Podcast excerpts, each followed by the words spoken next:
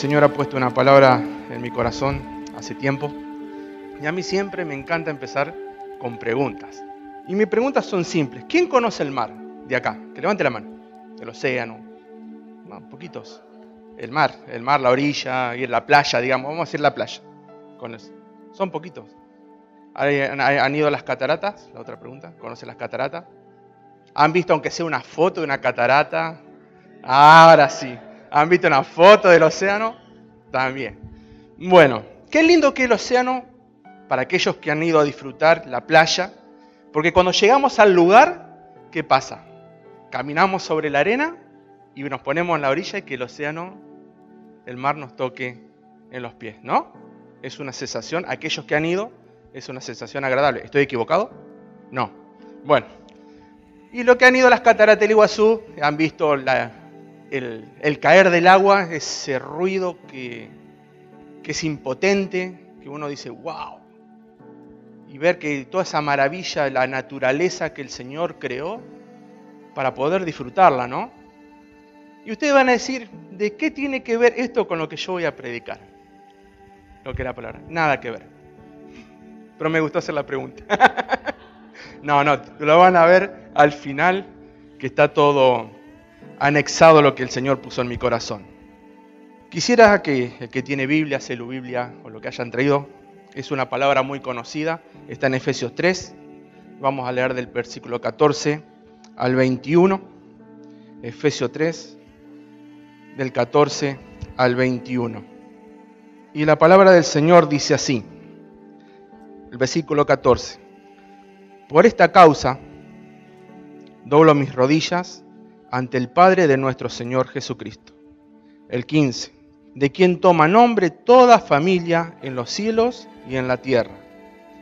16. Para que os dé conforme a las riquezas de su gloria el ser fortalecidos con el poder en el hombre interior por su espíritu. Para que habite Cristo por la fe en vuestros corazones, a fin de que arraigados y cimentados en amor, seáis completamente capaces de comprender con todos los santos cuál sea la anchura, la longitud, la profundidad y la altura, y de conocer el amor de Cristo que excede todo conocimiento para que seáis llenos de toda la plenitud de Dios. Y aquel que es poderoso para hacer todas las cosas mucho más abundantemente de lo que pedimos o entendemos, según el poder que actúa en nosotros. A Él sea la gloria en la iglesia de Cristo Jesús para todas las edades, por los siglos de los siglos. Amén. Y acá cuando empezamos que el Señor empieza a hablar, eh, Pablo empieza a hablar en su segunda oración pidiendo entendimiento para los gentiles, él dice algo en el versículo 16 que dice, fortalecidos con el poder en el hombre interior de su espíritu. ¿Qué significa ser fortalecidos en poder? Dejar que el Espíritu Santo obre en mí. Y de esto es lo que quiero hablar en esta noche, del Espíritu Santo. Y a veces nosotros estamos mal enfocados en el concepto del Espíritu Santo. Entendemos que el Espíritu Santo se tiene que manifestar, fue el Espíritu Santo es implantado en nosotros cuando recibimos a Cristo. Un nuevo espíritu tenemos. Entonces, cuando nosotros creemos y entendemos esa parte de que somos nuevas criaturas cuando aceptamos a Cristo, todos aceptaron a Cristo. ¿Creen que tienen implantado un nuevo espíritu? Amén. Bueno, acá viene una otra preguntita. ¿Hay manifestación del Espíritu en su vida? ¿En nuestra vida? Aunque sea una. ¿Han sentido el Espíritu que le hable? que convicción de pecado? Decir, hago esto, no hago aquello, que si lo voy a hacer está mal. ¿Han tenido esa... esa... ¿Sí? Amén. Entonces, queremos decir que ahí tenemos como primer punto de lo que voy a hablar hoy, que es la aceptación al Espíritu Santo. Primer punto es aceptación. Cuando nosotros tenemos aceptación, ¿para qué la aceptación con respecto a esto? El versículo 17 lo dice claramente, en que dice, para que habite Cristo por la fe en vuestros corazones, a fin de que arraigados, cimentados en amor, arraigados como una planta y cimentados como un edificio construido en algo sólido. Cuando nuestro corazón creemos que en Cristo por medio de la fe, el Espíritu Santo empieza a obrar de, la manera de que empieza, empezamos a ver las cosas de otra manera. ¿Por qué? Porque nuestra mente viene eh, está como perturbada o digamos que el Espíritu Santo viene a renovar nuestra mente para que se arraigue, eh, esté en, pleno contacto con nuestro corazón. ¿Qué quiero, ¿Qué quiero decir con esto? Que el Espíritu Santo, cuando viene a nuestra vida, nos sacude. No nos deja quietos. No nos deja de la misma manera. Porque es como el primer amor. Pero cuando hay revelación del Espíritu Santo, convicción de pecado, y empieza a haber dones, manifestación, nosotros empezamos a experimentarnos de otra manera. Empezamos a tener una vida totalmente distinta a lo que éramos antes. ¿Y eso qué quiere decir? Que nosotros entramos en obediencia al Padre. Entramos a lo que dice su palabra. Cuando el Espíritu Santo nos viene a renovar nuestra mente y empezamos a leer su palabra, pues empezamos a tener entendimiento. Porque si no tenemos entendimiento, en la palabra es porque el Espíritu que está en nosotros no está obrando. Entonces decimos, ¿cómo puede ser si hay, no entiendo esto? A mí me pasaba, que siempre lo digo y se lo he dicho a los varones en la célula, que cuando yo empezaba a leer la Biblia y leía circunciso y circunciso, no entendía qué significaba. Hasta que entendí que la circuncisión lo hizo Cristo en mi corazón el día que murió en la cruz. Porque para los judíos la circuncisión era, eh, era una obra en la carne. Pero Cristo nos circuncisó a nosotros, los gentiles, nosotros, a través de la cruz. Y el Espíritu Santo, cuando nos da ese pleno conocimiento, esa plena capacidad de comprender, dice el versículo 18, seáis plenamente capaces de comprender con todos los santos cuál sea la anchura, la longitud, la profundidad y la anchura ¿Y qué quiere decir esto? Acá está hablando del amor de Cristo. Nosotros no lo podemos comprender porque acá la palabra dice la anchura, la longitud, la profundidad y la altura. La palabra no, habla de medidas, no habla de codos, como el arca. El, el, arca tenía 150 codos, 200 codos de ancho. El amor de Cristo quiere decir que es ilimitado. Y eso es lo que tenemos que comprender nosotros. El amor de Cristo. Pero para comprender el amor de Cristo tenemos que tener una mente renovada por el Espíritu. Porque si nosotros no tenemos una mente renovada, un corazón renovado, nosotros no podemos entender cuando un hermano baja el Espíritu Santo y empieza a hablar en lenguas. Como pasó en el Pentecostés. Dice que vino un viento fuerte cuando los hermanos estaban reunidos. Un estruendo, todos fueron repartidos lenguas de fuego a cada uno y cada cual hablaba lengua natal de, gente que decía que eran romanos, de distintas partes de nacimiento de ellos, de cuna, hablaban, alabando y glorificando el nombre de Dios. Y ellos decían, como otros que estaban ahí, decían, están llenos de mosto, están borrachos. Y hay hermanos que tienen el don de poder glorificar el nombre de Dios en lengua. Y hay gente que no lo entiende y dice, oh, empezamos, entra una palabrita que a mí no me gusta usarla mucho, pero es juzgar. Y si juzgamos al hermano porque, tiene, porque nosotros no comprendemos lo que él está diciendo, porque nuestra mente no está renovada por el Espíritu. Y el Señor cuando puso esta palabra en mi corazón decía, ¿cómo la voy a hablar? ¿Cómo la voy a decir para no, no ser tan directo? Pero el Señor me dijo que la palabra es como espada de doble filo, que entra, penetra hasta los tuentos y separa. Separa el espíritu del alma, para poder comprender lo que está escrito en su palabra. Y cuando hablaba y, leía, también el punto 2 que puse es la entrega hacia el Espíritu Santo. Y la entrega en Romanos 8:26 hace algo el Espíritu por nosotros que dice en Romanos 8:26, una palabra también conocida, que dice, de igual manera el Espíritu nos ayuda en nuestra debilidad, pues que hemos de pedir como conviene, no lo sabemos, pero el Espíritu mismo intercede por nosotros con gemidos indecibles. Cuando predicó el hermano Sergio, tocó estos temas. Yo dije, me está expoliando la predica, algo que decía él. Pero el pastor, el domingo que predicó, también dijo algo con respecto al Espíritu Santo. Y yo dije, bueno, quiere decir que el Señor me está alineando lo que tengo que decir. Lo tomé como una confirmación. Y anoche cuando estábamos en la noche vigilia de los varones, el Espíritu Santo se movió realmente de maravillas y, y tiré algunas palabras que el Señor me había puesto en mi corazón para... Cuando la palabra de Dios dice que el Espíritu nos ayuda en nuestra debilidad. Sabes que el Espíritu somos débiles y no ayuda. Sabe que tenemos esa debilidad por la carne, que es una perfección que vamos a tener que ser siempre, porque tenemos que renovar continuamente. Dice, pues que hemos de pedir como conviene, no lo sabemos, pero el Espíritu mismo intercede. O sea que el Espíritu quiere decir que el Espíritu sabe lo que vamos a pedir, pero que dice con gemidos indecibles, que no comprendemos.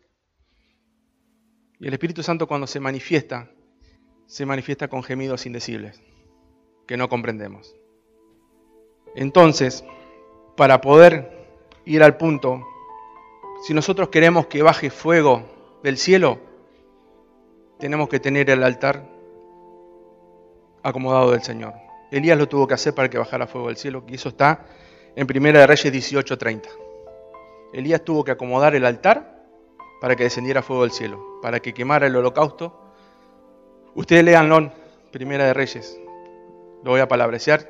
Los profetas de Baal tuvieron medio día gritando, tajeándose y el fuego no caía del cielo. Y Elías cuando preparó el altar, acomodó las doce rocas de, que era de la tribu y él cortó el buey, lo tiró arriba de la, de la leña, le echó agua y dijo, Señor, tú me conoces y empezó a clamar al Señor. Y quiso, bajó fuego del cielo y consumió todo, hasta el agua que había tirado. Ahora si nosotros nos clamamos al Señor, ¿ustedes piensan que no va a bajar fuego del cielo? Amén. Amén. ¿Por qué? Porque si nosotros acomodamos nuestra vida personal, las piedras que se han caído del altar del Señor, el Señor va, va a escucharnos, pero tenemos que empezar a tener esa relación personal más profundamente. No esa relación que podemos decir, bueno, hoy oro, mañana no oro, hoy ayuno, mañana no ayuno. El Señor quiere algo que puso mucho tiempo, y lo he hablado con mi esposa, disciplina. Disciplina. Y el Señor quiere que nosotros, a partir de ahora, tengamos esa disciplina. Y hay algo que en Juan 7:38 dice que el que cree en mí, como dice la escritura, de su interior correrán ríos de agua viva. Y el 39 dijo esto del Espíritu que habían de recibir los que creyesen en Él. O sea que si nosotros creemos en Dios, ríos de agua viva va a correr entre nosotros. Está prometido, el Señor Jesús lo dijo. Y el tercer punto, que es el más simple para algunos, pero difícil para otros, es la fe. Aceptación, entrega y el último punto, la fe.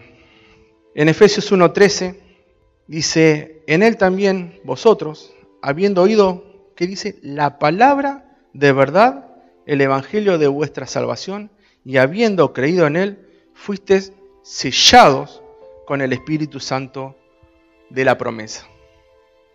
O sea que si nosotros, habiendo creído, oído la palabra, dice, de verdad, el Evangelio de vuestra salvación, y habiendo creído en él, fe, por el oír la palabra y creer en él, fuisteis sellado con el Espíritu Santo de la promesa.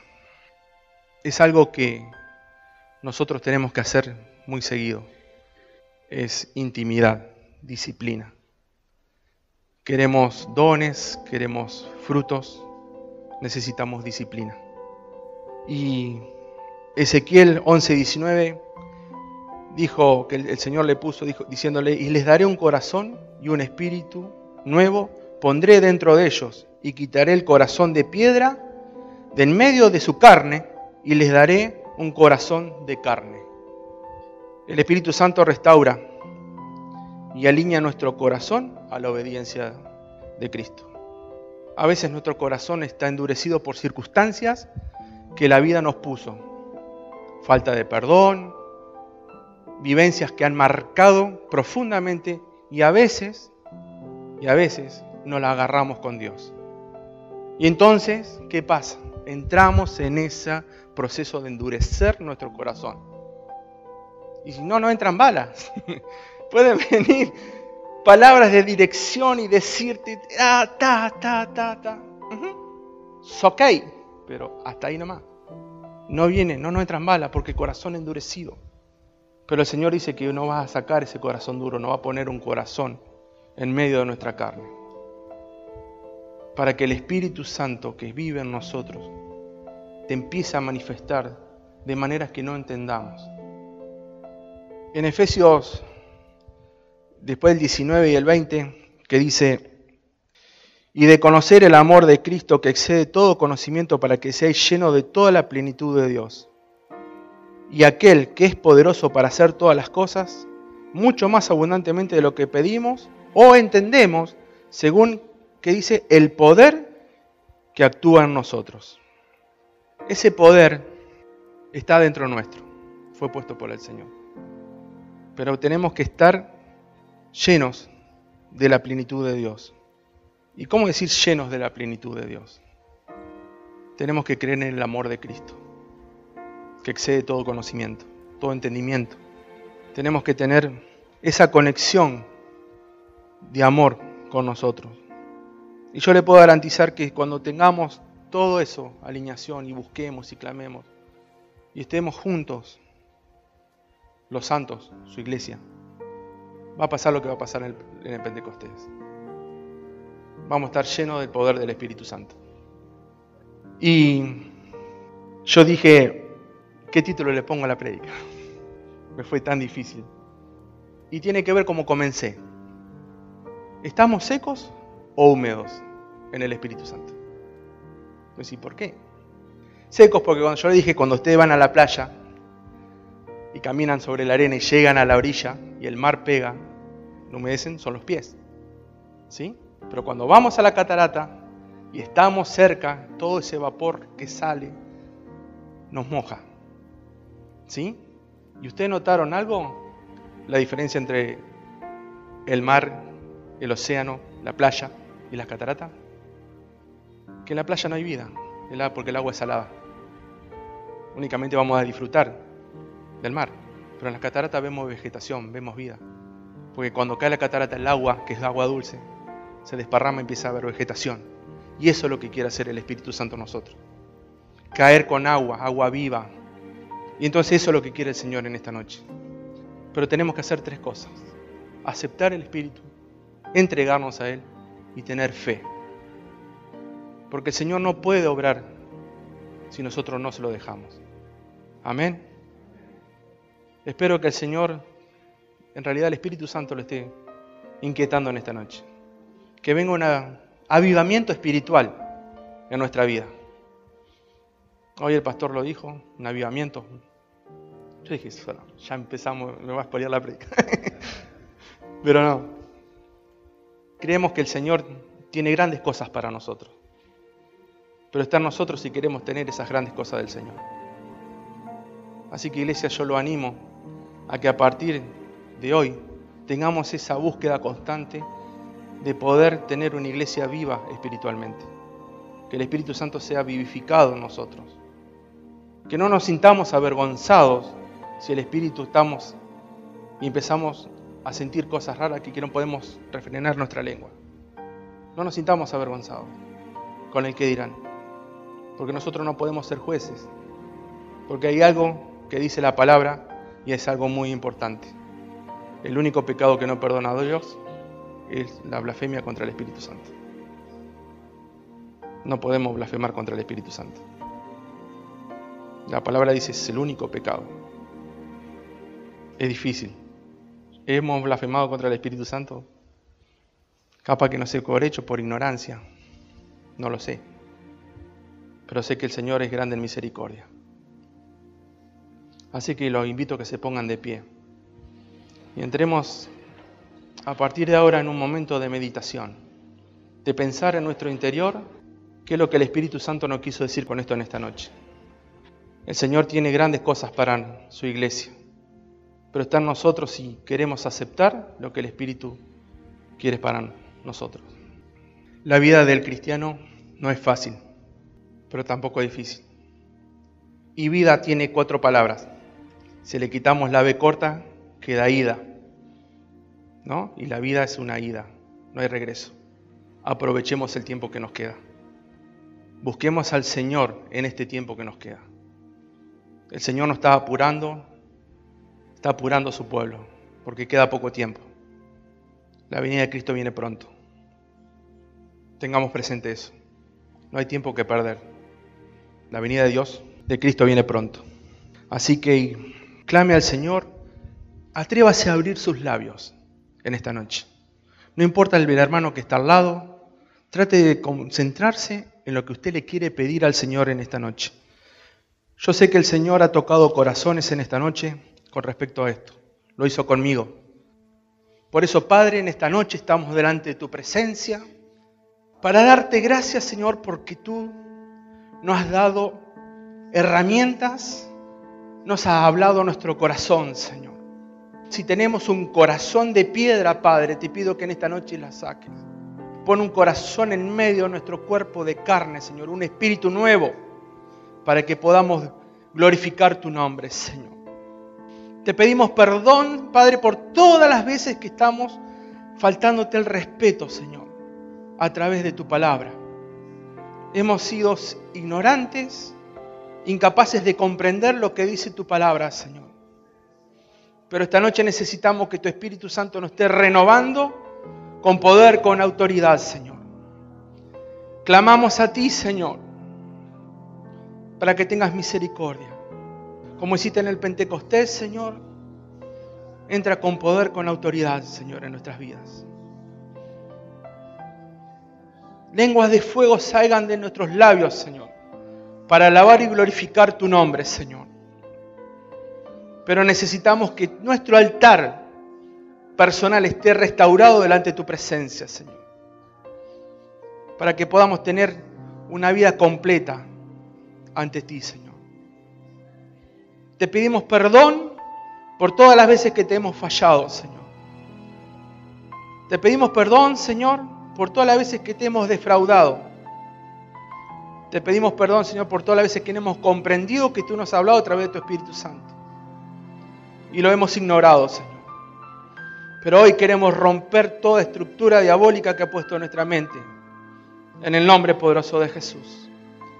Restaura nuestra mente, Señor. Alinea nuestro corazón hacia tu obediencia, Padre. En el nombre poderoso de Jesús.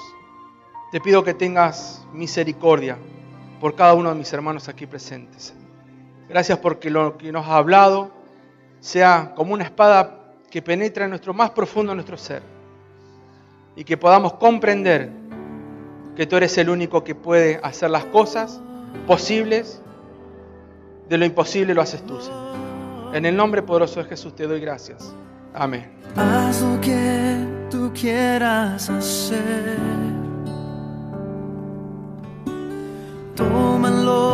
Que quieras en mí. Todo lo que quiero hacer es entregarme a ti, completamente a ti. Espíritu Santo,